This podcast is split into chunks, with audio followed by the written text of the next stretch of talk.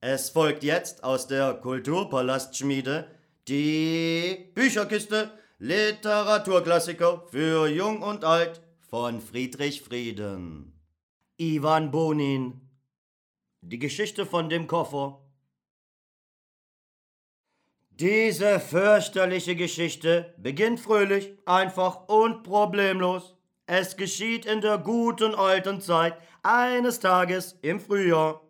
Ich bin jung, sorglos, leichtgläubig, lebe in Moskau und beabsichtige, meine erste Reise in die Türkei anzutreten.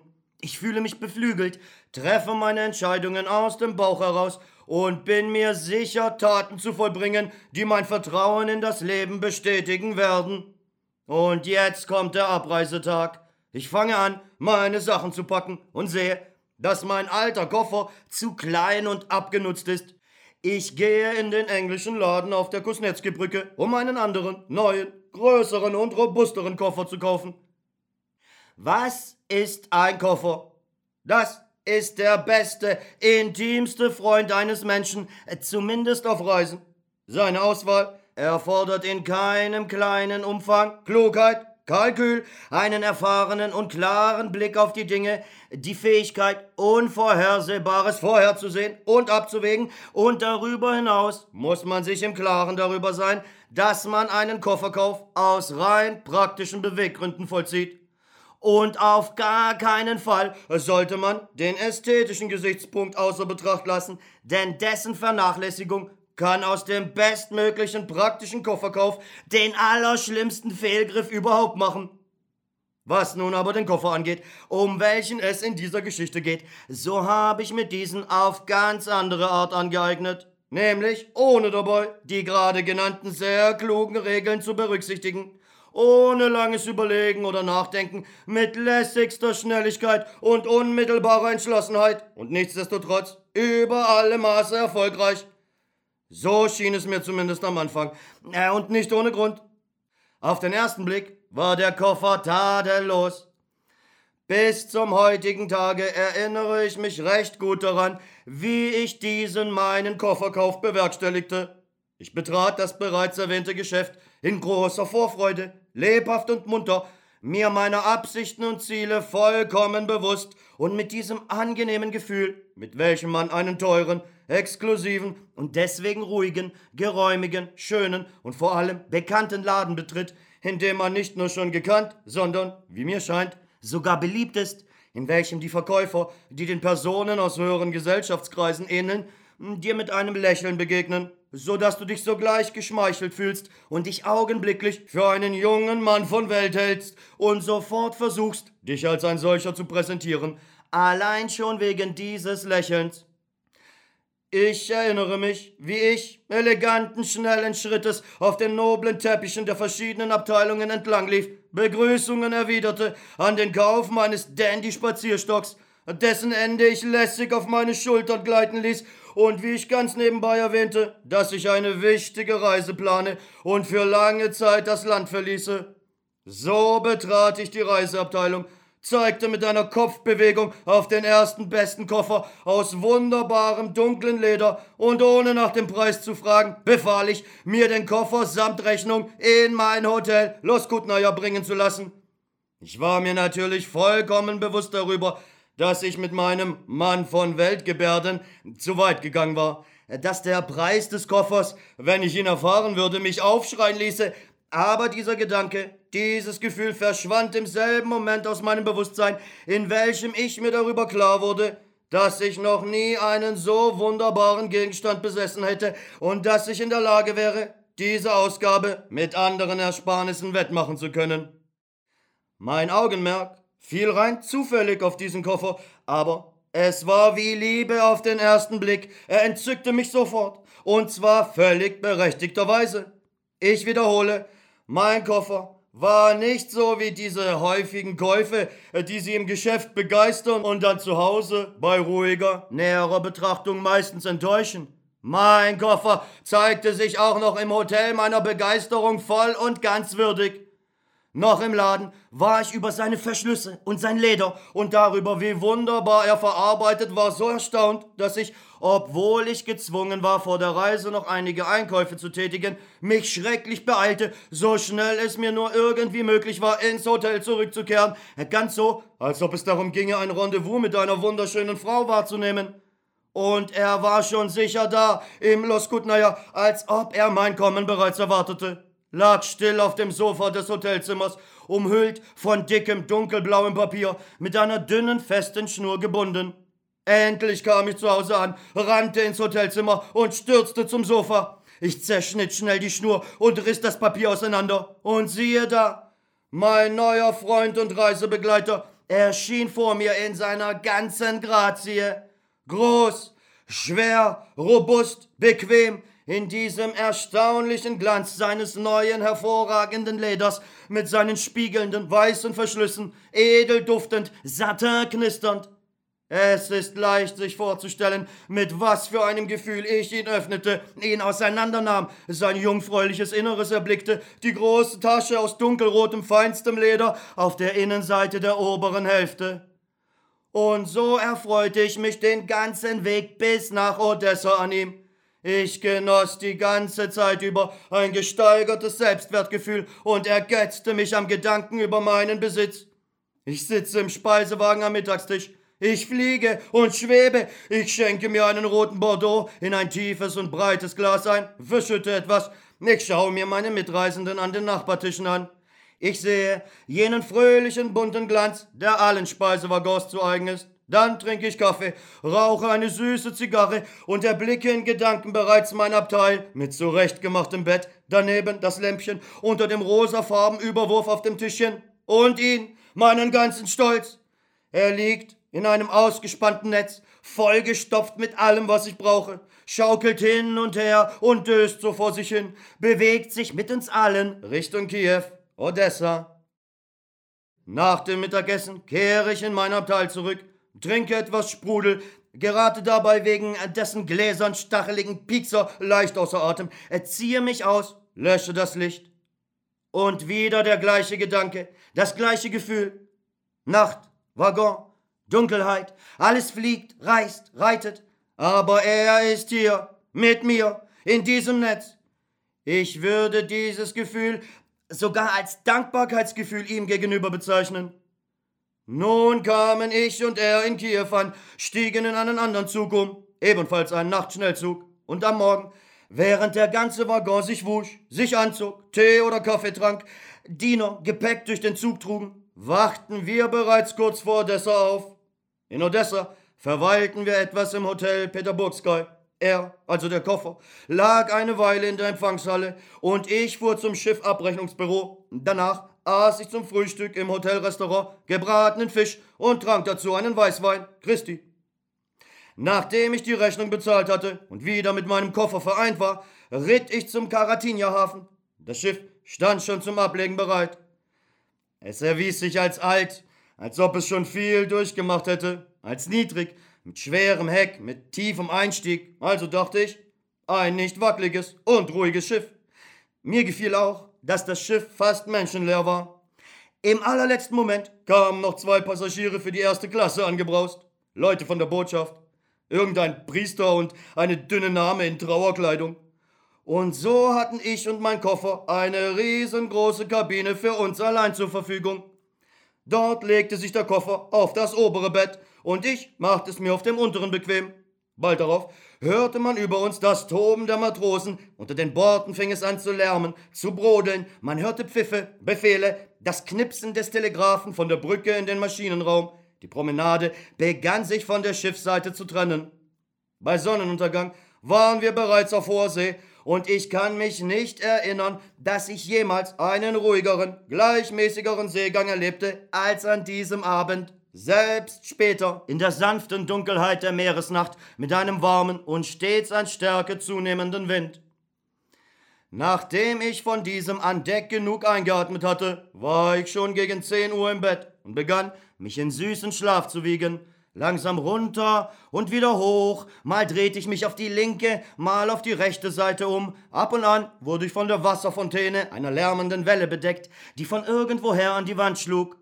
Von Zeit zu Zeit vibrierte ich zusammen mit irgendeiner in der Tiefe arbeitenden Maschine, als plötzlich, in der gleichen Minute, in welcher ich schon glaubte, irgendwohin zu verschwinden, ich wie von einer Schaufel hochgehoben und nach unten geworfen wurde.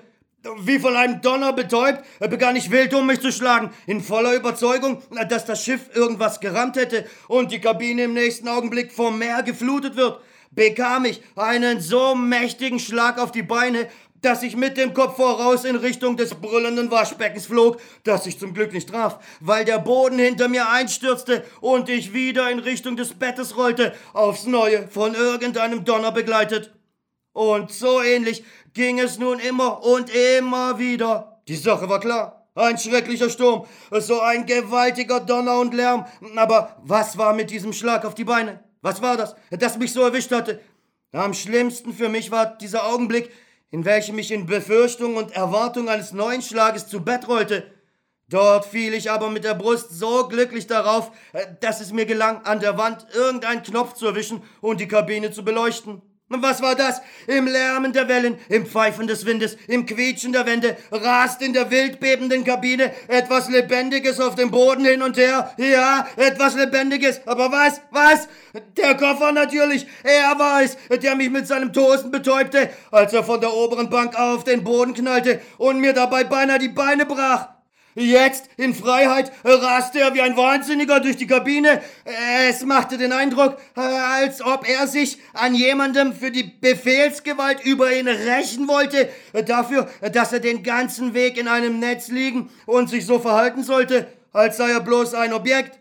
Mein Objekt, mein seelenloser Koffer. Plötzlich wurde er lebendig und teuflisch verspielt glatt, glitschig, schwer wie ein Pflasterstein, von mir so vollgestopft, so proppenvoll, wie man das heutzutage wohl sagen würde, dass er an seinen Seiten Rundungen bekam, sprang er mal auf mich zu, mal auf das Bett, wobei er sich seine Stirn am Bettbein stieß, mal sprang er hoch und warf sich unter das Waschbecken und von dort aus gegen die Tür und von der Tür unter das Bullauge. Das Waschbecken zitterte wie ein Betrunkener, war ganz außer Atem, verzweifelt schnappte es mit seinem Loch nach Luft, sprudelte und verschluckte sich beim Brüllen. Die Wände knatterten und knarrten. Das Bullauge mit seiner schwarzen Pupille wurde die ganze Zeit von aufbrausenden Wellen überfallen, die sich emportürmend als dicke, trübe Spucke und eklige, spitzenähnliche Muster hinterlassend über ihm ergossen und unentwegt auf es einschlugen. Und jetzt kam der Koffer erst richtig in Fahrt, er steigerte sich immer mehr in Rage und war sich kein bisschen zu schade, sein wunderbares Leder in Fetzen zu reißen. Wütend schlug er mit seinen verschlissenen Ecken gegen alles, was sich ihm in den Weg stellte. Man hätte sich augenblicklich auf diesen Geisteskranken stürzen, ihn zu Boden drücken und unter das Bett stoßen müssen. Also, ich sprang ihn vom Bett aus an und presste ihn mit meinem ganzen Körper abwärts, aber in diesem Augenblick stürzte der Boden unter mir wieder ein und er bäumte sich vor mir auf. Der Koffer rutschte schnell unter meinem Körper hinweg, schlug mir dabei kräftig von hinten auf den Kopf und raste lärmend, sich um sich selber drehend unter das Bett. Ich wälzte mich schnell herum und war schon bereit, ihn mit einem Schlag dort zu bändigen, als er plötzlich wie ein Ball hochsprang, emporschoss und zur Tür raste. Ich stellte ihn abermals, aber mein nächster Schlag verzettelte sich irgendwie unter dem eisernen Bettnetz, äh, welches mir meine Schulterhaut schrecklich aufschürfte. Soll ich überhaupt damit fortfahren, diese elende Schlacht zu beschreiben? Denn es war einfach kein Ende abzusehen. Ich zweifelte an meinem Verstand äh, und verlor allmählich die Kontrolle. Äh, zuerst äh, dachte ich, meine Fantasie würde mir einen Streich spielen und dass es mir nur so schien, als ob der Koffer lebendig beseelt wäre. Nicht ganz uneigennützig erschrak ich, da ich befürchtete, dass er sich selber Schaden zufügen könnte, dass sein Leder zerrissen würde und im Grunde er stürzte sich zu ihm hin, um ihm zu helfen, um ihm die Möglichkeit zu geben, falls er stolpert, äh, sich an irgendetwas festhalten zu können.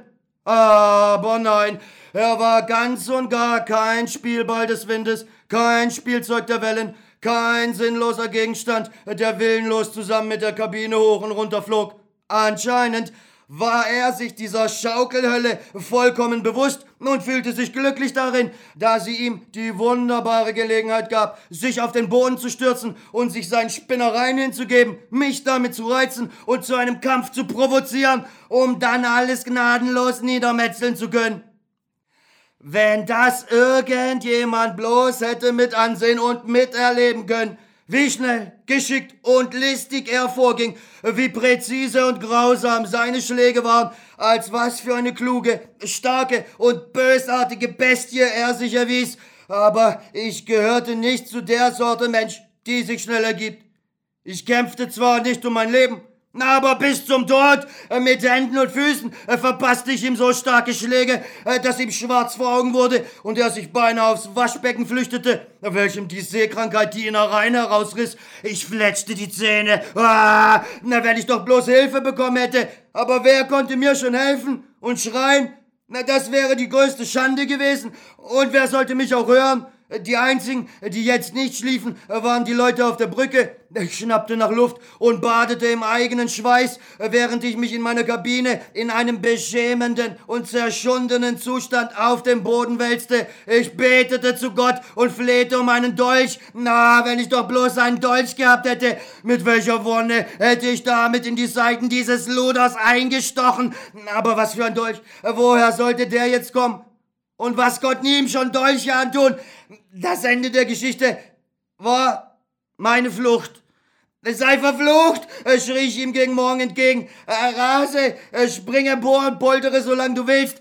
Ich schaffte es noch irgendwie, mich anzuziehen und sprang aus der Kabine hinaus. An Deck waren Kälte, Eis, Wüste, Sturm. Es war überflutet von schaumigen und lärmenden Ausläufern des nach nasser Wäsche riechenden Meeres. Gierig zog meine Lunge die frische Luft ein und ich stand, baumelte vielmehr am Kabinendeck, mich ans Vordeck klammernd. Es wurde stiller, es dämmerte bereits. Die Borte flog vor mir in den sich lila färbenden Wolkenhimmel, welcher sich in einen Abgrund verflüchtigte, der sich plötzlich öffnete und die Meeresebene raste senkrecht auf mich zu, grüngrau, mit Schlaglöchern und Bergen übersät, von denen der Staub des Meeresschaumes als Rauch und Schneesturm abblätterte.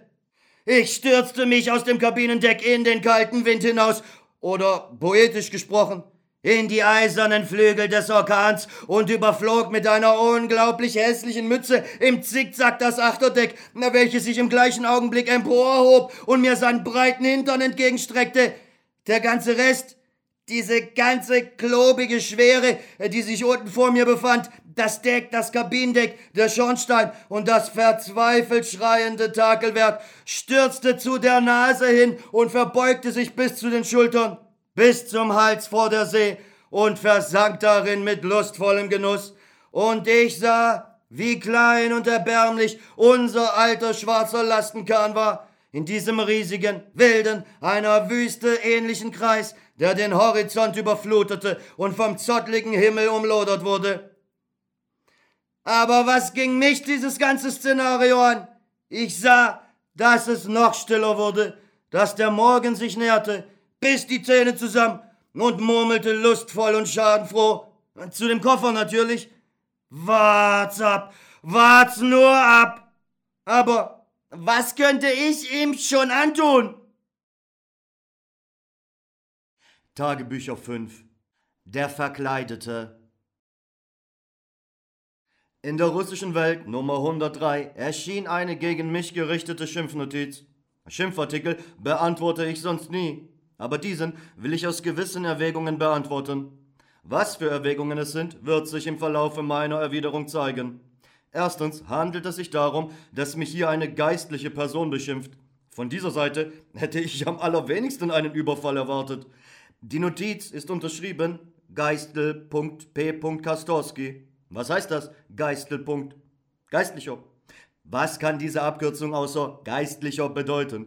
Umso mehr, als die Rede von einer kirchlichen Angelegenheit ist. Im Grashtani Nummer 15 bis 16 erschien die Erzählung Der Küster des Herrn Nedolin. Um diese Erzählung handelt es sich eben. Hier ist diese Notiz. Junggesellenbegriffe von einem verheirateten Mönch. Geistliche und Kirchendiener werden in der letzten Zeit von unseren Dichtern recht oft zu Helden ihrer Erzählungen und Romane gewählt. Noch öfter erscheinen sie als Nebenpersonen. Es ist sehr schön, dass man sie beschreibt. Im geistlichen Milieu gibt es sehr viel typische Personen. Warum soll man sie nicht mit ihren guten und schlechten Eigenschaften schildern? Der Erfolg, den die Aufzeichnungen eines Kirchendieners kürzlich in den vaterländischen Annalen hatten, und der noch größere Erfolg der Kleriker im russischen Boten beweisen, dass in der Gesellschaft ein großes Interesse für künstlerische Darstellungen aus dem Leben unserer Geistlichkeit vorhanden ist. Die beiden genannten Werke zeigen unsere Kleriker von zwei verschiedenen Seiten und wurden beide mit Interesse und Vergnügen gelesen. Warum? Weil sie gut, künstlerisch und mit Sachkenntnis geschrieben sind. Etwas ganz anderes kommt aber zustande, wenn sich an diese Aufgabe aus Nachahmungstrieb oder anderen Gründen, zum Beispiel aus Einbildung oder Leichtsinn, Menschen machen, die von diesen Dingen gar nichts verstehen. Sie blamieren sich nur und schaden auch der Sache, indem sie falsche Anschauungen verbreiten. Darum darf man an solchen schädlichen Attentaten, das Milieu unserer Geistlichkeit zu karikieren, nicht achtlos vorbeigehen. Dem Beispiele des Psalmensängers, der neulich in der russischen Welt die Unwissenheit des Schriftstellers Dostojewski in Sachen der Kirchensänger aufgedeckt hat, folgend muss ich die noch rohere, lächerliche und unverzeihlichere Unwissenheit festnageln, die sich wiederum in der gleichen Zeitschrift Grajdanin, für die der Herr Dostojewski als Redakteur zeichnet, offenbart. Machen wir hier Halt. Was heißt das? Dem Beispiele des Psalmensängers folgend, der in der russischen Welt die Unwissenheit des Schriftstellers Dostojewski aufgedeckt hat, folgend.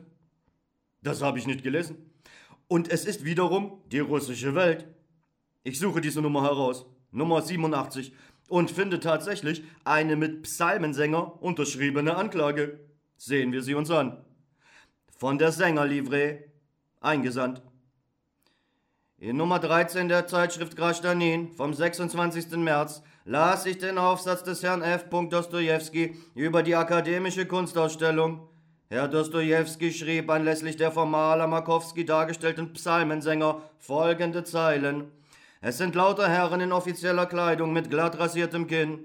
Allerdings tragen alle Kirchensänger ihre Kleidung nur im Amte. Und so war es seit den patriarchalen Zeiten Sitte. Machen wir wieder Halt.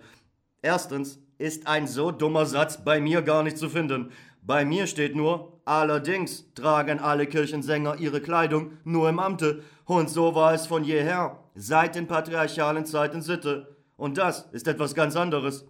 Zitieren wir aber weiter. Das ist falsch. Die russischen Kirchensänger haben weder von jeher noch seit den patriarchalen Zeiten solche Kleidung getragen, wie wir sie heute in den Kirchen sehen und wie sie auf dem Bilde des Herrn Markowski dargestellt ist. Diese Livree ist eine spätere Einführung und stammt aus dem Westen, genauer gesagt aus Polen, und unter unseren angesehenen Kirchenfürsten gibt es nicht wenige, die diese Maskerade für unwürdig halten. In ihren Kirchen tragen die Chorsänger gewöhnliche schwarze Röcke, und das ist natürlich viel würdiger und anständiger als der polnische Rock. In alten Zeiten unter dem Patriarchat sangen diese Sänger stehend, in langen schwarzen Kaftans und hielten unbedingt Rosenkränze in der Hand. Ebenso stehen auch heute die Sänger in den Kirchen der Eingläubigen und gewisser anderer Raskolniki. NB. Man wird sonst vielleicht glauben, dass die Sänger in unseren heutigen Kirchen stehend singend es ist immer nützlich, die Ansicht eines Sachverständigen zu hören. Da ich befürchte, dass die unkompetente Äußerung des Herrn Dostojewski diese unbegründete Ansicht über die Livreen, die man schon längst auf russische Manier hätte umschneidern sollen, befestigen kann, wird deswegen die Erde erbeben, erlaube ich mir, die Redaktion der russischen Welt zu bitten, diese meine kurzen Mitteilungen abzudrucken. Ein Psalmensänger. Das ist also die Notiz des Psalmensängers, auf die der geistliche Kastorski hinweist. Ehe wir zu Kastorski zurückkehren, wollen wir den Psalmensänger erledigen. Was sind Sie so böse geworden, Herr Psalmensänger? Sie stellen einen Fehler fest und wollen mich belehren, und dabei irren Sie sich selbst. Sie sagen, das ist falsch. Die russischen Kirchensänger haben weder von jeher noch seit den patriarchalen Zeiten solche Kleider getragen. Wieso? Warum ist das falsch? Warum darf man nicht sagen, von jeher und seit den patriarchalen Zeiten? Haben Sie diese Kleider vielleicht erst gestern angelegt? Frühestens doch in den Tagen unserer Ur-Ur-Urgroßväter. Mit der ernsten Miene eines tiefgründigen Historikers versuchen Sie uns zu korrigieren, sagen aber dabei selbst nichts Genaues. Man erwartet, dass der tiefgründige Historiker ganz genau die Zeit, das Jahr und vielleicht auch den Tag angeben wird, an dem die Kleriker zum ersten Mal diese Kleider anlegten. Sie aber machen zuerst solchen Lärm, beschränken sich dann auf die schwache Hypothese, das haben wir von den Polen entlehnt. Und das ist alles. Vorher erheben Sie aber ein solches Geschrei. Sagen Sie mir nur Folgendes, Herr Psalmensänger. Wann glauben Sie, haben sich die polnischen Einflüsse, die bei uns viele Dinge und sogar den Klerus berührten, bemerkbar gemacht? Vor langer Zeit oder vorgestern? Warum soll man das nicht sagen dürfen, dass es von jeher seit den patriarchalen Zeiten Sitte war? Der Zeitpunkt fällt ja nicht nur auf die patriarchalen Zeiten, sondern beinahe auch auf die Zeit des russischen Patriarchats. Diese und ähnliche Kleider kamen in der Zeit Peters des Großen auf, folglich beinahe in den Zeiten des Patriarchats. Ist das denn nicht sehr lange her? Darf man vielleicht nicht sagen, von jeher? Ich habe in meinem Aufsatze die Zeit, wo unsere Kirchensänger die Kleidung anlegten, nicht mit historischer Genauigkeit angegeben, weil ich diese Absicht gar nicht hatte und dieses Ziel nicht verfolgte, sondern einzig und allein sagen wollte, dass dies seit sehr langem eingeführt sei was mit dem Worte von jeher bezeichnet werden darf. Und jeder, der den Aufsatz liest, wird mich verstehen. Ich sprach doch nicht von den Zeiten des Dimitri Donskoi oder des Jaroslav. Ich wollte nur sagen, es ist schon sehr lange her und nichts weiter. Lassen wir aber den gelehrten Psalmensänger. Der Mann ist aufgesprungen, hat mit den Händen herumgefuchtelt, aber gar nichts erreicht. Er hat sich aber immerhin höflich ausgedrückt. Da ich befürchte, dass die unkompetente Äußerung des Herrn Dostojewski und so weiter. Aber der geistliche Kastorski setzt sich über alle Schranken hinweg, die der Psalmensänger aufgestellt hat. Ein fixer Herr. Die Unwissenheit des Schriftstellers Dostojewski in Sachen der Kirchensänger. Ich muss die noch unverzeihlichere Unwissenheit festnageln, die sich wiederum in der gleichen Zeitschrift Grashtanin, für die der gleiche Herr Dostojewski als Redakteur zeichnet, offenbart. Was für schreckliche Verbrechen hat doch dieser Dostojewski begangen? Man kann ihm so gar nicht verzeihen. Selbst ein Geistlicher, der doch die Liebe selbst sein sollte, kann ihm nicht verzeihen. Worin besteht jedoch seine Unwissenheit? Es ist nichts zu machen. Wir müssen den Lesern den ganzen Kastorski vorsetzen. Warum nur Kostproben? Je mehr, umso besser. Das ist meine Ansicht. In der Zeitschrift Grashtanin Nummer 15 bis 16 vom 16. April findet sich der Beitrag Der Küster.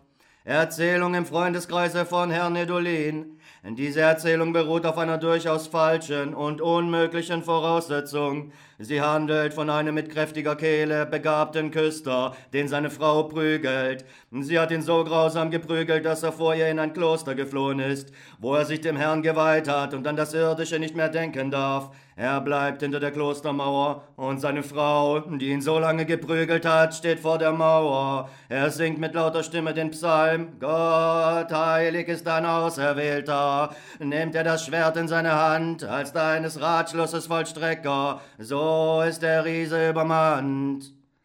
Und die verlassene Frau steht vor dem Kloster, drückt die glühende Stirne an die Mauer und weint, versucht den Mann, der ins Kloster eingetreten ist, herauszulocken und verspricht, ihm als Magd und treue Hündin zu dienen. Doch der Mann kam nicht heraus und starb im Kloster. Welch ein unmögliches und lächerliches Märchen. Wer dieser Herr Nedolin ist, wissen wir nicht. Sicherlich ist es aber ein Mensch, der weder von der russischen Gesetzgebung noch vom russischen Leben etwas versteht. Er ist so unwissend, dass er annimmt, es sei in Russland einem verheirateten Mann erlaubt, in ein Kloster einzutreten. Er glaubt, dass man so einen im Kloster behalten wird. Aber wieso weiß es nicht der Redakteur, Herr Dostojewski, der unlängst so weitläufig erklärte, er sei ein großer Christ und ein Orthodoxer dazu und glaube rechtmäßig an die kniffligsten Wunder. Vielleicht fasst er auch diese Annahme eines verheirateten Mannes in ein Kloster als ein Wunder auf. Das ist natürlich etwas anderes, aber jeder, der einigermaßen die Gesetze und Statuen seiner Kirche kennt, kann Herrn Dostojewski mit Leichtigkeit beweisen, dass ein solches Wunder bei uns unmöglich ist, weil es von unseren positiven Gesetzen, die keine Klosterobrigkeit übertreten darf, verboten ist und dass kein einziges Kloster einen Mann, dessen Frau am Leben ist, aufnehmen wird. Die äußerst dürftige und schlecht komponierte Erzählung der Küster könnte immerhin noch gewinnen, wenn sie wenigstens einen wahrscheinlichen Schluss hätte. Einen solchen könnte ja ein Schriftsteller und Redakteur, der von dem dargestellten Milieu die geringste Ahnung hätte, wohl geben. Die Erzählung hätte zum Beispiel zu der bekannten dramatischen Lösung führen können. Der Küster flieht vor seinem zänkischen Weibe aus dem einen Kloster ins andere, doch aus dem einen vertreibt ihn die Obrigkeit, weil er verheiratet ist und das andere muss ihn auf Verlangen der Frau ausliefern, die ihn vielleicht von neuem prügeln wird. Der unglückliche Küster, der sich in der Heimat vor seiner Frau unmöglich retten kann, er könnte dann zum Beispiel ins Kloster von Athos fliehen, wo die orthodoxe Kirche unter der musulmanischen Regierung des Sultans viel selbstständiger vorgehen darf als in Russland. Dort hat man bekanntlich keine Bedenken, zuweilen auch verheiratete Männer, die nach dem Mönchstand lechzen aufzunehmen. Der von seiner Frau so grausam behandelte russische Küster, er könnte dort Zuflucht finden, beten und singen, jedenfalls aber nicht die Umdichtung des Psalms, die der Küster im Grashdanin singt. Erstens genießt diese Nachdichtung bei unserer Geistlichkeit bekanntlich keine Beachtung. Zweitens hat sie keine Singweise und kann nicht gesungen werden. Drittens dürfen die von Laien herrührenden geistlichen Dichtungen in den Mauern der orthodoxen Klöster nicht gesungen werden. Keiner der Bewohner eines solchen Klosters darf dieses Verbot umgehen und die dieser Städte geziemende Ruhe stören. Geistlicher Kastorski, wir beantworten alles der Reihe nach. Erstens wollen wir den so aufgeregten geistlichen Kostorski beruhigen und ihm erklären, dass die Erzählung der Küster durchaus nicht den Zweck verfolgt, das Milieu der Geistlichkeit zu schildern. Dem sehr verehrten Autor, Herr Nedolin, der Name ist kein Pseudonym, der einen Teil seines Lebens im Staatsdienste verbracht hat, war es im gegebenen Falle nicht im geringsten um das Milieu zu tun. Sein Held, der Küster, könnte ohne den geringsten Nachteil für sich selbst und für die Erzählung ebenso gut auch ein Postbeamter sein. Er tritt aber in der Erzählung als Küster auf, weil die Erzählung auf einem tatsächlichen Geschehnis beruht. Die Geschichte ist ganz außergewöhnlich, beinahe fantastisch. Wissen Sie, Herr geistlicher Kostorski, dass wahre Geschehnisse, wenn man sie mit der ganzen Ausschließlichkeit aller zufälligen Nebenumstände darstellt, fast immer einen fantastischen, beinahe unwahrscheinlichen Charakter haben. Die Aufgabe der Kunst liegt nicht in den Zufälligkeiten des Milieus, sondern in der ihnen innewohnenden Idee, die in der ganzen Vielgestaltigkeit der gleichartigen Lebenserscheinungen aufmerksam erspäht und getreu wiedergegeben werden muss. Die Erzählung des Herrn Nedolin verallgemeinert eine ganz andere Manifestation des Menschengeistes. Hätte er dagegen versucht, eine Milieuschilderung zu geben, so wäre er von diesem Standpunkt aus mit seiner Anekdote ins allzu Besondere verfallen. Vor kurzem, das heißt vor einigen Monaten, soll in einem unserer vornehmsten Klöster ein dummer, ein bösartiger Mönch einen zehnjährigen Schuljungen zu Tode geprügelt haben. Und das in Gegenwart von Zeugen. Ist das auf den ersten Blick nicht eine fantastische Geschichte? Und doch ist sie anscheinend wahr. Wenn jemand sie beschreiben wollte, so würde man sofort ein Geschrei erheben, dass es ein unwahrscheinlicher, vereinzelter Fall sei und dass die Schilderung eine vorgefasste Tendenz verfolge. Und man wird recht haben, wenn man die Sache vom Standpunkte einer getreuen Milieuschilderung unseres Klosterlebens auffassen soll. Eine solche Anekdote würde niemals ein richtiges Bild geben. In unseren Klöstern kann man auch heute noch, zum Ruhme Gottes und der Kirche, ein engelhaftes Leben finden und die Geschichte mit dem bösen Mönch bleibt für immer ein Ausnahmefall. Für den Erzähler und den Dichter kann es aber auch andere Aufgaben als die Milieuschilderung geben. Es gibt nämlich ewige und allgemeine, anscheinend ewig unerforschliche Tiefen des menschlichen Geistes und Charakters. Sie aber glauben, dass eine Erzählung, die Der Küster betitelt ist, unbedingt eine spezielle Milieuschilderung darstellen muss. Und wenn es eine solche ist, so darf dieses Gebiet niemand außer den patentierten und konzessionierten Spezialisten für dieses Milieu betreten. Es ist unser Gebiet, unsere Interessensphäre, unsere Einkommensquelle. Das hat Sie doch so aufgeregt, Herr Geistlicher Kostowski. Erlauben Sie, man kann das Wort Küster schreiben, auch ohne die Absicht zu haben, Herrn Liskow irgendwie zu schädigen. Darum können Sie sich beruhigen. Nachdem ich Sie beruhigt habe, bitte ich Sie, Ihre Beachtung der Überschrift Ihres polemischen Aufsatzes zuzuwenden. Junggesellenbegriffe von einem verheirateten Mönch. Ganz nebenbei will ich Sie fragen, warum sollen es Junggesellenbegriffe sein? Inwiefern ändern sich die Begriffe, wenn man verheiratet ist? Gibt es dann Junggesellenbegriffe und Verheiratetenbegriffe? Naja, Sie sind doch kein Literat und das ist gar nicht wichtig. Sie sind nur der aufgeregte geistliche Gastowski und man darf von Ihnen keinen Stil verlangen, besonders in Ihrer Aufregung. Das Wichtigste ist aber folgendes. Wer hat Ihnen gesagt, dass unser Küster als Mönch eingekleidet worden ist? Wo finden Sie in der ganzen Erzählung des Herrn Nedolin einen Hinweis darauf, dass er Mönch geworden ist? Das ist aber sehr wichtig. Durch diese Überschrift führen Sie einen Leser, der die Erzählung des Herrn Nedolin nicht gelesen hat, irre. Er wird sich denken, ja, ein verheirateter Küster, er kann doch unmöglich Mönch werden. Wie? Weiß es der Grastanin nicht? Nachdem Sie den Leser mit dem Worte Mönch auf einen falschen Weg gebracht haben, rufen Sie in der Mitte Ihres Artikels siegesbewusst aus, Welch ein unmögliches und lächerliches Märchen. Aber wieso weiß es nicht der Redakteur, Herr Dostojewski? Sie haben den Sachverhalt gefälscht und ich ertappe Sie ganz ruhig auf diesem Schwindel. Sie haben sich aber ein wenig getäuscht, Hochwürden, und die Rechnung ohne den Wirt gemacht. Einen verheirateten Mann wird man allerdings niemals als Mönch einkleiden, das stimmt. Warum behaupten Sie aber mit solchem Eifer, dass keine Klosterobrigkeit einen Mann, dessen Frau am Leben ist, ins Kloster aufnehmen wird? Wo haben Sie diese Kenntnis her? Ein Mann hat die Absicht, in einem Kloster zu wohnen, in dem es zum Beispiel entsprechende Räumlichkeiten gibt. Er ist aber verheiratet. Seine Frau lebt irgendwo in der Residenz oder im Auslande. Wird man ihn denn, nur weil er verheiratet ist, aus dem Kloster vertreiben? Ist es wirklich so? Sie wissen nichts von der Sache, Hochwürden, obwohl Sie Geistlicher sind. Ich könnte Ihnen sogar einige in der Petersburger Gesellschaft gut bekannte Personen nennen, die in Klöster übergesiedelt sind, um da ihr Lebensende zu verbringen, und die schon sehr lange in Klöstern leben, obwohl sie verheiratet sind und ihre Frauen noch leben. Solches geschah immer in beiderseitigen Einverständnis. Ebenso zog auch der Küster des Herrn Nedolin ins Kloster, um da zu wohnen. Wenn Sie bloß den von Ihnen mit Absicht erdichteten Schwindel, dass der Küster Mönch geworden sei, streichen, was in der Erzählung des Herrn Nedolin gar nicht vorkommt, so ist die Sache sofort klar. Hier liegt sogar etwas viel Besseres vor als das gegenseitige Einverständnis, nämlich eine Genehmigung der Obrigkeit.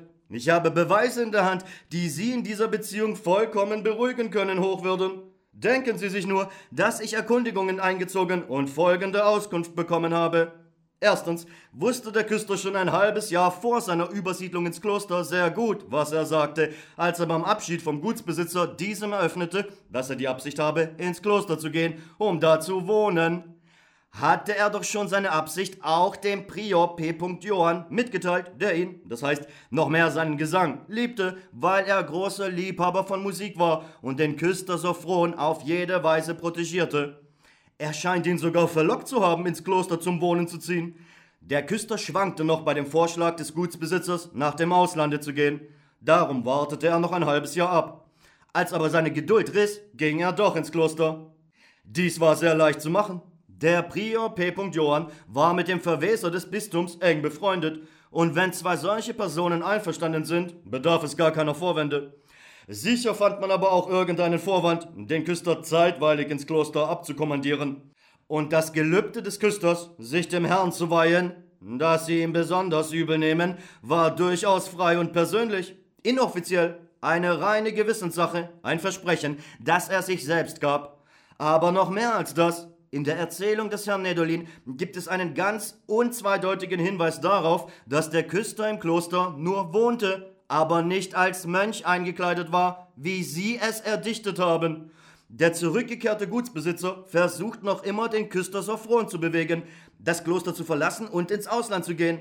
Am ersten Tage schwankt dieser sogar noch. Wäre das denn möglich, wenn Sophron schon als Mönch eingekleidet wäre?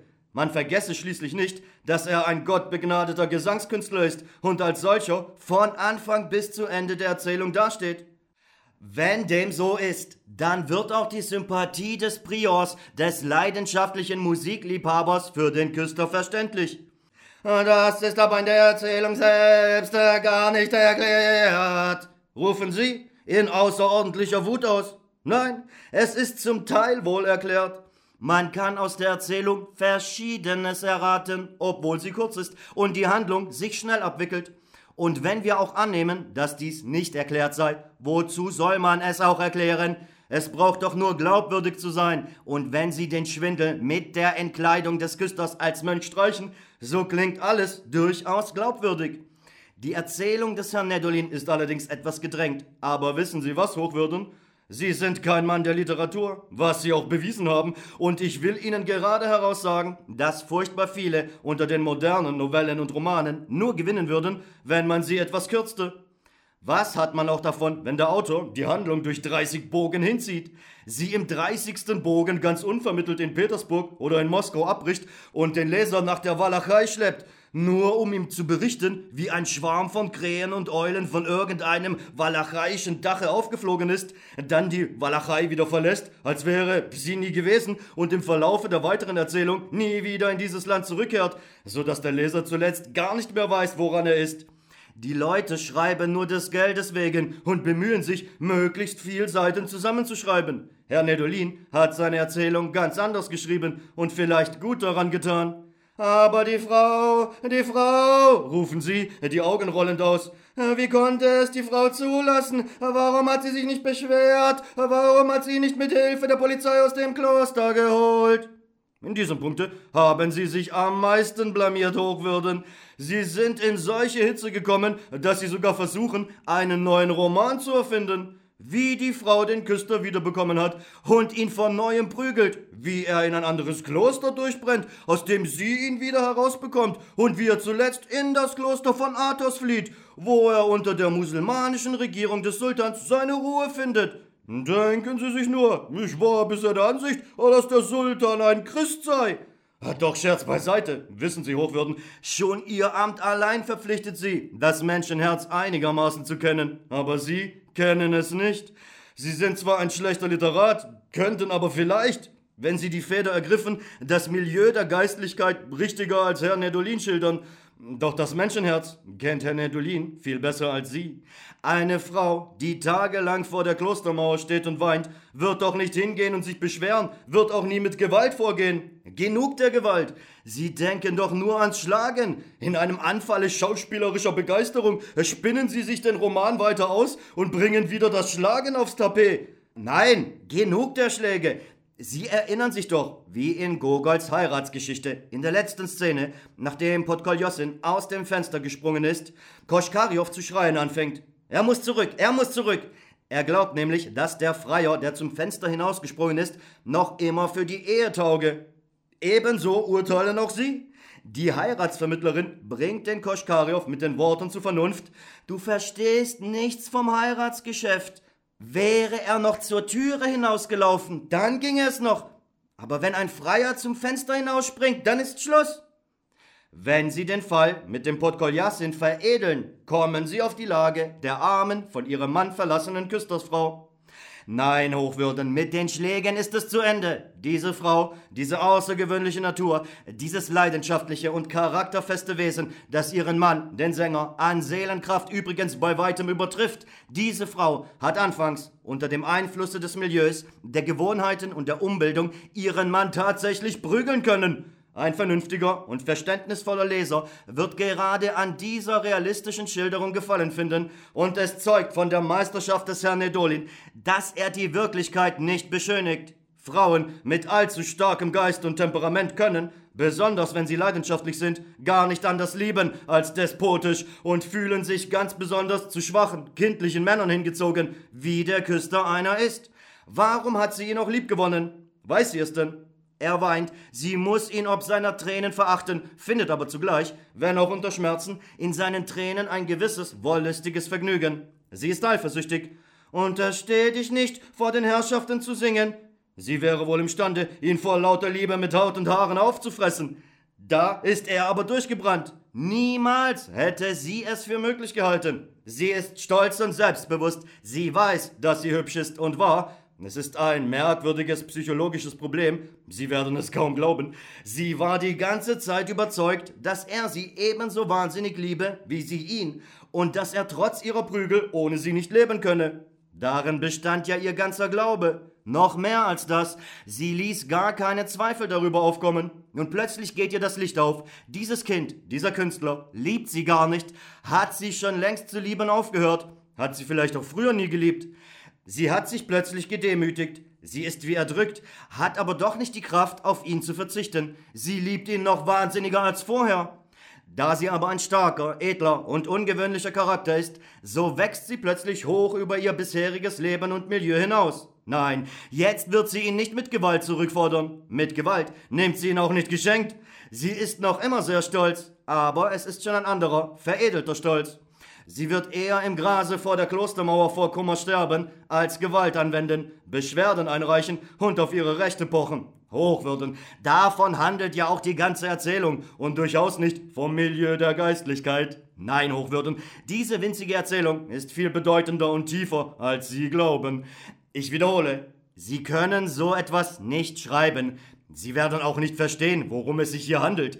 Sie haben gewissermaßen die Seele Koschkarjows in literarischer Beziehung, weiter gehe ich natürlich nicht, was ich Ihnen schon zu sagen die Ehre hatte. Was aber Ihre literarischen Talente und Ihr Kunstverständnis betrifft, so darf man wohl auf Sie das bekannte Epigramm Puschkins anwenden. Ein Schuster stand einmal vor einem Bilde und wies auf einen Fehler hin am Schuh. Der Künstler nimmt den Pinsel und verbessert's. Es kommt mir vor, sprach dann der Schuster stolz, dass dieses Antlitz hier ein wenig schief ist und dieser Busen hier vielleicht zu nackt. Apelles unterbrach ihn ungeduldig. Dein Urteil, Freund, gilt höchstens für den Schuh. Sie sind ganz wie dieser Schuster Hochwürden, nur mit dem Unterschied, dass Sie bei Herrn Nedolin selbst das Schuhwerk nicht zu beanstanden wussten, was ich Ihnen zur Genüge nachgewiesen zu haben glaube. Mit der kleinen Fälschung werden Sie aber nichts erreichen um etwas von der Menschenseele zu verstehen und auch über andere Dinge als über Schuhwerk urteilen zu können, hätten sie etwas mehr Entwicklung nach der anderen Seite haben müssen, etwas weniger Zynismus und geistlichen Materialismus, weniger Verachtung gegen die Menschen, weniger Missachtung und Gleichgültigkeit, weniger Habgier und mehr Glaube, Hoffnung und Liebe. Wie roh und zynisch behandeln Sie zum Beispiel mich? Wie unanständig sprechen Sie, der Sie ein Geistlicher sind, von den Wundern? Ich traute meinen Augen nicht, als ich Folgendes las. Aber wieso weiß es nicht der Herr Redakteur Dostojewski, der unlängst so weitläufig erklärte, er sei ein großer Christ und ein Orthodoxer dazu und glaube rechtgläubig an die kniffligsten Wunder. Vielleicht fasst er auch diese Aufnahme eines verheirateten Mannes in ein Kloster als ein Wunder auf. Das ist natürlich etwas anderes. Vor allen Dingen, Hochwürden, haben sie auch das erdichtet. Wie groß ist doch ihr Hang zum Dichten? Nie und nirgends hab ich ein Wort von meinem Glauben an die Wunder gesprochen. Sie haben es erfunden, und ich fordere Sie auf, mir anzugeben, wo Sie so etwas gelesen haben. Merken Sie sich auch Folgendes. Hätte ich, F. Dostojewski, dieses irgendwo erklärt, was aber nie der Fall war. So glauben Sie mir, niemals hätte ich meine Worte aus Angst vor den Liberalen oder vor Herrn Kastorski verleugnet. So etwas hat es aber einfach nie gegeben und ich konstatiere nur diese Tatsache. Und wenn es auch wahr wäre, was geht Sie mein Glaube an die Wunder an? Was haben die mit der Sache zu tun? Und was sind das für knifflige und weniger knifflige Wunder? Wie finden Sie sich selbst mit einer solchen Einteilung der Wunder ab?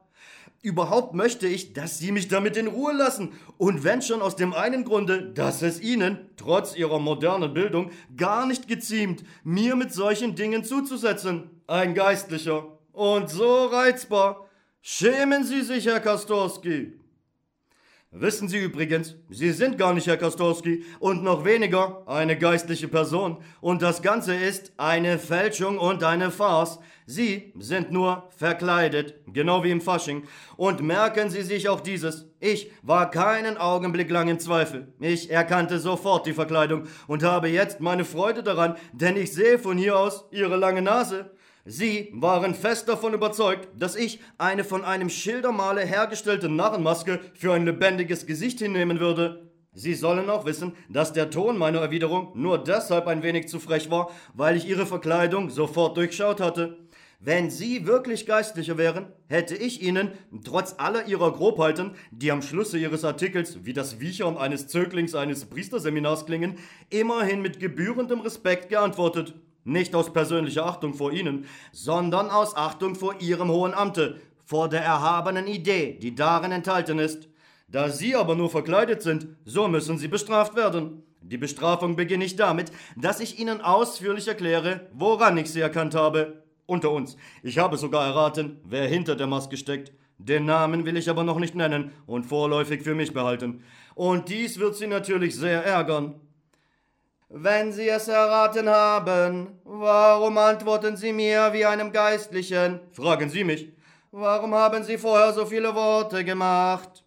Man empfängt den Menschen nach der Kleidung, antworte ich Ihnen. Und wenn ich dem Herrn Geistlichen etwas Unangenehmes gesagt habe, so fällt die Verantwortung dafür auf jeden Herrn, der es nicht für unwürdig hielt, sich als Geistlicher zu verkleiden. Jawohl, es ist unwürdig und das wusste er auch selbst. Er zeigte auch Vorsicht. Er unterschrieb nicht Geistlicher P. Kastorski, sondern nur Geistel P. Kastorski. Die Abkürzung Geistel bedeutet nicht unbedingt Geistlicher. Er kann immer sagen, er hätte geistlichen Freund oder etwas ähnliches gemeint. Ich habe Sie an Ihrem Stil erkannt, Herr Verkleideter. Die Sache ist nämlich die, unsere Kritiker von heute loben zuweilen die heutigen Dichter und Künstler und auch das Publikum ist mit ihnen zufrieden. Was soll es denn schließlich lesen? Unsere Kritik ist aber schon seit langer Zeit tief gesunken und unsere Künstler gleichen zum größten Teil Schildermalern und nicht Kunstmalern. Natürlich nicht alle. Es sind auch einige Begabte darunter, die meisten sind aber Hochstapler. Erstens haben sie alles viel zu dick aufgetragen, Herr Verkleideter. Wissen Sie, was es heißt, in Essenzen zu sprechen? Nein, das will ich Ihnen gleich erklären. Der moderne Künstler, der Typen schildert und sich irgendeine Spezialität in der Literatur erwählt hat, zum Beispiel die Schilderung von Kaufleuten, Bauern und so weiter, läuft sein Leben lang mit Bleistift und Notizbuch herum, horcht überall hin und schreibt sich alle besonders charakteristischen Worte auf. Zuletzt besitzt er eine Sammlung von einigen hunderten charakteristischer Worte. Dann macht er sich an den Roman. Kaum tut aber bei ihm ein Kaufmann oder ein Geistlicher den Mund auf, so gebraucht er nur die Worte aus dem Notizbuche. Die Leser lachen und loben. Alles scheint direkt dem Leben entnommen zu sein. In Wirklichkeit ist es aber schlimmer als Lüge. Der Kaufmann oder der Soldat im Roman sprechen in Essenzen, das heißt so, wie kein einziger Kaufmann und kein einziger Soldat in Wirklichkeit spricht. In Wirklichkeit kommt so eine vom Dichter aufgeschriebene charakteristische Wendung nur einmal auf zehn andere Wendungen vor. Das elfte Wort ist charakteristisch und grotesk. Die zehn vorhergehenden sind aber so gewöhnlich wie bei allen Leuten. In der Wiedergabe eines solchen Typisten gebraucht der Mann aber ausschließlich charakteristische Worte, und das wirkt verlogen. Der geschilderte Typus spricht wie nach dem Buch. Das Publikum ist zufrieden, aber ein erfahrener, alter Literat lässt sich nicht anführen. Auch die Arbeit ist so roh wie das Werk eines Schildermalers. So ein Künstler hält sich schließlich für einen zweiten Raphael, und man kann ihm diesen Glauben gar nicht nehmen. Charakteristische Worte aufzuschreiben ist gut und nützlich und man kann ohne das kaum auskommen.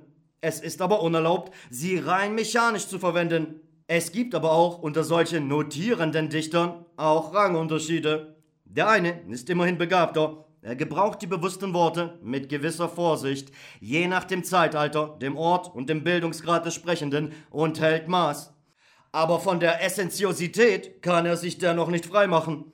Die wertvolle Regel, Reden ist Silber, Schweigen ist Gold, ist bei unseren Dichtern schon längst in Vergessenheit geraten.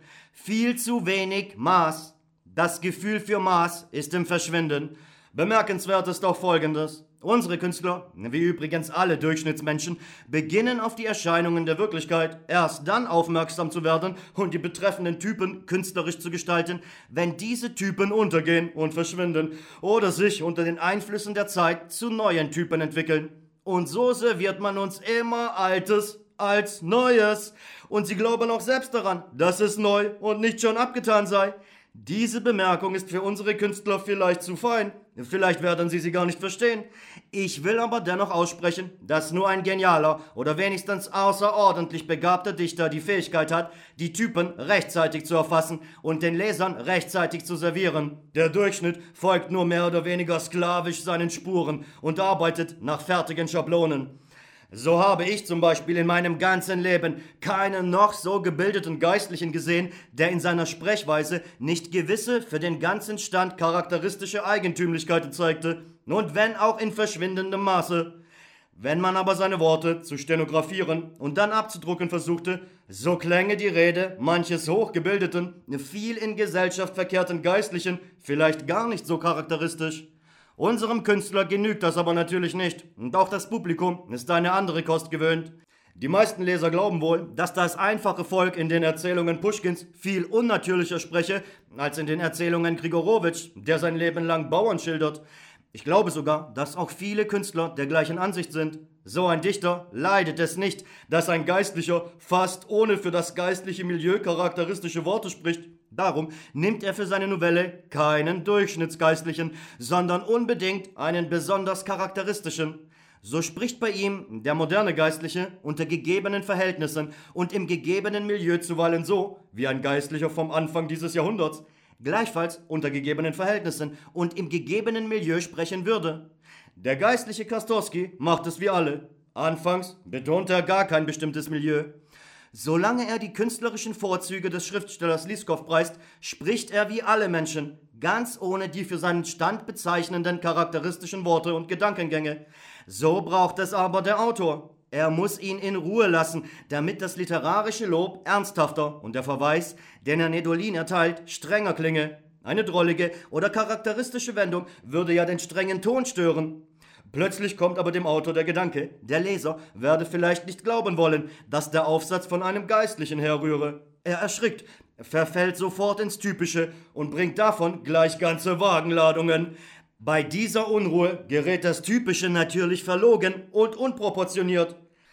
Das Bezeichnendste für einen ungebildeten Menschen, der aus irgendeinem Grunde genötigt ist, die Sprache und die Begriffe eines ihm fremden Standes zu gebrauchen, ist eine gewisse Ungenauigkeit im Gebrauch von Worten, deren Sinn ihm vielleicht auch bekannt ist, doch nicht mit allen Nuancen, die diese Worte beim Gebrauche in einem anderen Milieu haben. Darum darf man an solchen schädlichen Attentaten nicht vorbeigehen. Die Unwissenheit, die sich offenbart, ein mit kräftiger Kehle begabter Küster und so weiter. Dieser letztere Ausdruck ist allzu roh. Der geistliche Kastorski wollte wohl mit diesem Worte sagen, dass der Küster eine schöne Stimme habe. Der kenntnisreiche Autor ließ außer Acht, dass es unter den Geistlichen zwar ungebildete Menschen gibt, doch keine, die so wenig die Bedeutung von Worten verstehen. Das taugt für einen Roman, Herr Verkleideter, doch nicht für die Wirklichkeit. Einen solchen Ausdruck könnte sich vielleicht ein Glöckner erlauben, doch beileibe kein Geistlicher. Ich will nicht alle solche Ausdrücke aufzählen. Ich wiederhole nur, es ist eine ganze Wagenladung und alle sind auf eine recht rohe Weise aus dem Notizbuche geholt. Das Schlimmste aber ist, dass dieser Typenmacher, es gibt ja auch unter den Schriftstellern Handwerker und das Wort Typenmacher bezeichnet so einen Handwerker, dass dieser Typenmacher seinen Typus in einem so unsympathischen moralischen Lichte dargestellt hat. Er hätte doch den geistlichen Kastorski als einen würdigen und tugendhaften Mann hinstellen können, und das Typische wäre dabei gar nicht im Wege. Der Typenmacher war aber in eine schwierige Lage geraten, aus der er sich gar nicht herausfinden konnte. Er wollte sich unbedingt über seinen Schriftstellerkollegen lustig machen und musste diese schönen Motive auch seinem Geistlichen anhängen. Und was die Stelle mit den Wundern betrifft, so fiel der Typenmacher hier ganz aus der Rolle. So entstand etwas furchtbar Dummes. Ein Geistlicher macht sich über die Wunder lustig und teilt sie in mehr oder weniger knifflige ein. Das haben sie schlecht gemacht, Herr Typenmacher. Ich glaube sogar, dass auch der Psalmensänger eine Schöpfung der gleichen Feder ist. Der ungeschickte Handwerker zeigt am Schlusse eine gar zu große Naivität nämlich in den sogar zu albernen Befürchtungen des Psalmensängers. Mit einem Worte, meine Herren, diese Schildermalerei lässt sich noch zur Not in einer Novelle anwenden, hält aber einen Zusammenstoß mit der Wirklichkeit nicht stand und verrät sich selbst. Einen alten Literaten werdet ihr nicht so leicht anführen können, meine Herren Künstler. Sollten Sie das nur zum Scherz getrieben haben? Nein, durchaus nicht zum Scherz. Das ist sozusagen der Darwinsche Kampf ums Dasein. Untersteh dich nicht, unser Feld abzugrasen. Womit konnte euch aber Herr Nedolin schädigen, meine Herren? Ich versichere euch, er hat wirklich nicht die Absicht, das Milieu der Geistlichkeit zu schildern. Ihr könnt ganz ruhig sein. Allerdings machte mich im ersten Augenblick ein seltsamer Umstand stutzig. Wenn der verkleidete Typenmacher über den Herrn Nedolin hergefallen ist, so hätte er doch bei dieser Gelegenheit sich selbst loben müssen. Diese Leute haben in dieser Beziehung nicht den geringsten Stolz. Sie sind imstande, ohne Skrupeln Lobartikel über sich selbst zu schreiben und eigenhändig zu drucken. Zu meinem größten Erstaunen zitiert und lobt aber der Typenmacher den begabten Liskow und nicht sich selbst. Hier steckt wohl etwas anderes dahinter. Was es ist, wird schon einmal herauskommen. Die Verkleidung unterliegt aber nicht dem geringsten Zweifel. Und was hat mit dieser ganzen Geschichte die russische Welt zu schaffen? Ich weiß es wirklich nicht. Noch nie habe ich mit der russischen Welt etwas zu tun gehabt und habe diese Absicht auch für die Zukunft nicht. Gott weiß, was die Menschen manchmal haben.